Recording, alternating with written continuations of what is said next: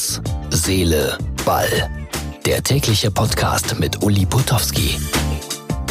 Ausgabe Nummer 53 vom 10.10.2019. Deutschland gegen Argentinien.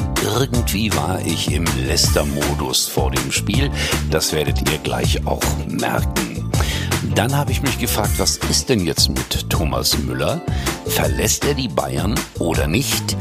Ich habe mir sehr interessiert die Seite 1 der Bildzeitung heute angeschaut. Watzke und Klopp, die irreste Partynacht ihres Lebens. Dazu dann auch gleich meine Meinung in Herz, Seele, Ball. Ach ja, und äh, Ibrahimovic hat ein Denkmal bekommen. Wurde vielleicht auch mal Zeit für den Mann aus Schweden.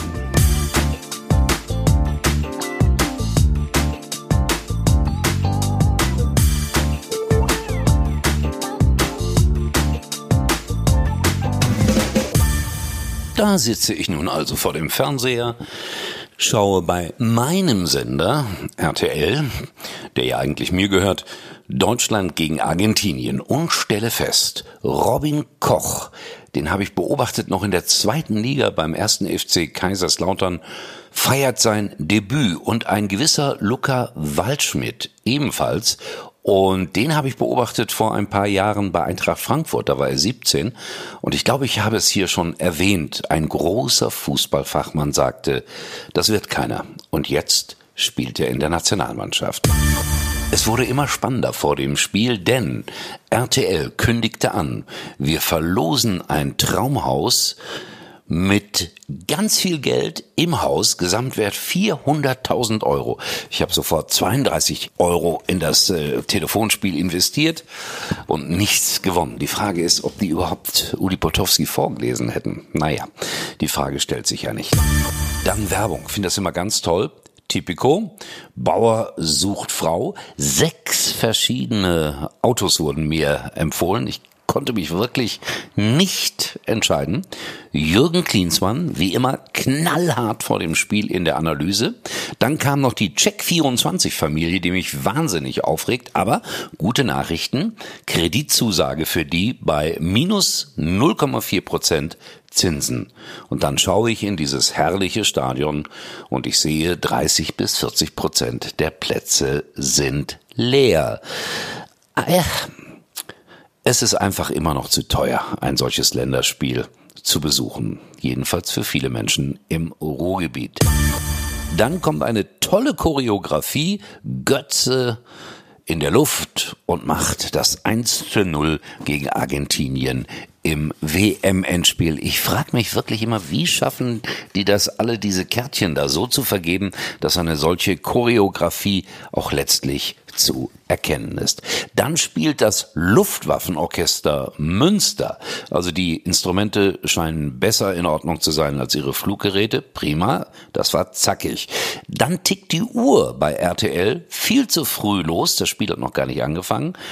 Ja, und dann spielen die auf einmal richtig guten Fußball.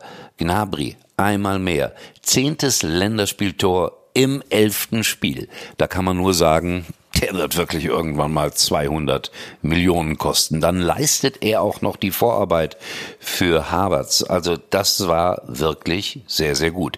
Dann ist Halbzeit und ja, danach werden die Argentinier besser und besser und besser und schaffen tatsächlich noch ein 2 zu 2. Ich atme einmal tief durch. Der arme Marc-André Terstegen. Eigentlich hat er wenig aufs Tor bekommen.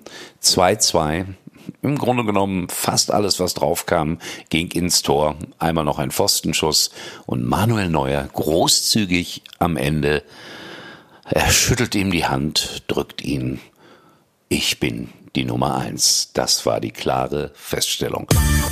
Ansonsten Fazit. Mein Lästern war ein bisschen zu heftig, denn das Spiel war wirklich nicht schlecht. So, und dann kommen wir auf Thomas Müller. Äh, ich habe mir das erzählen lassen. Äh, Training bei den Bayern ist im Moment sehr lustig, weil ja fast alle weg sind. Das sind ja alles Nationalspieler.